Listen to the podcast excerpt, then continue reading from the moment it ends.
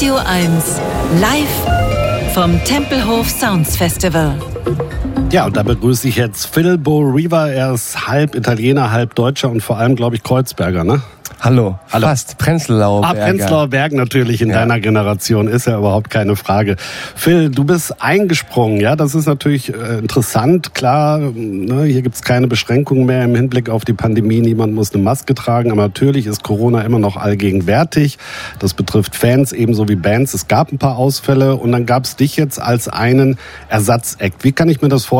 Kriegst du da vorher schon eine Warnung über das Management? Da könnte was kommen, weil du hättest ja jetzt irgendwo sein können. Wie läuft sowas? Tatsächlich, keine Warnung. Wir haben am Donnerstag Mittag oder später, also das war vor nicht mal zwei Tagen, die Anfrage bekommen und ich war im Studio mit Felix, meinem Gitarristen und war so, nee, da kriegen wir nie hin. Denn die Geschichte ist, dass meine Band ab und zu auch für andere Künstler spielt.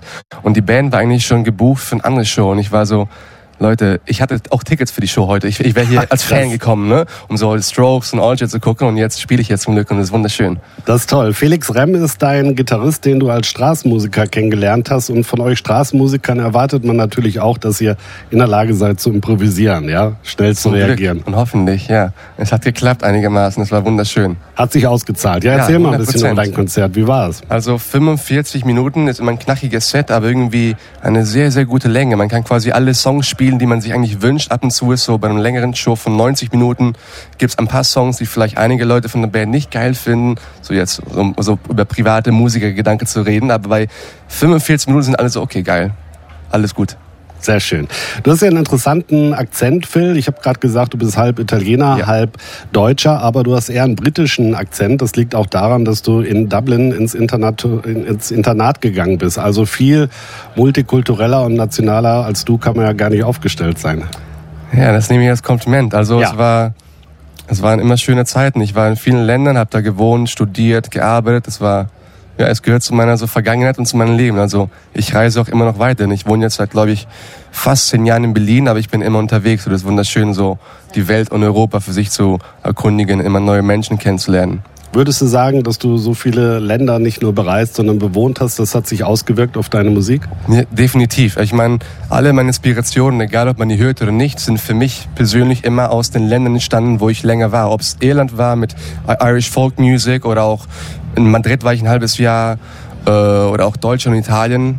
Sehr, sehr, sehr viel Inspiration von allen Ländern bekommen. Definitiv. Studiert hast du auch, und zwar in Berlin an der Universität der Künste, aber ich glaube nicht äh, vollendet. Ne? Produktdesign hat dir dann nicht letztlich doch nicht so... Genau, hat, die hat Musik war dann irgendwie, es war mega schön, aber die Musik kam irgendwie dann stärker heraus. Ich war so, okay, ich muss jetzt doch die Musik verfolgen und dann habe ich das Studium langsam auslaufen lassen, wenn man das so sagt auf Deutsch. Auslaufen, ne? Ja, auslaufen lassen. Ja, ja ist genau. Habe ich auch so gemacht übrigens. Ja. Du hast äh, ein Album, das heißt Beautiful Sadness, ist jetzt drei Jahre her. Die Pandemie war dazwischen. Die Singles sind aktueller. Cold Mine und Solo standen vor zwei Jahren. Wie sieht's aktuell aus bei dir? Ich bin sehr viel im Studio, wie viele auch andere Kollegen.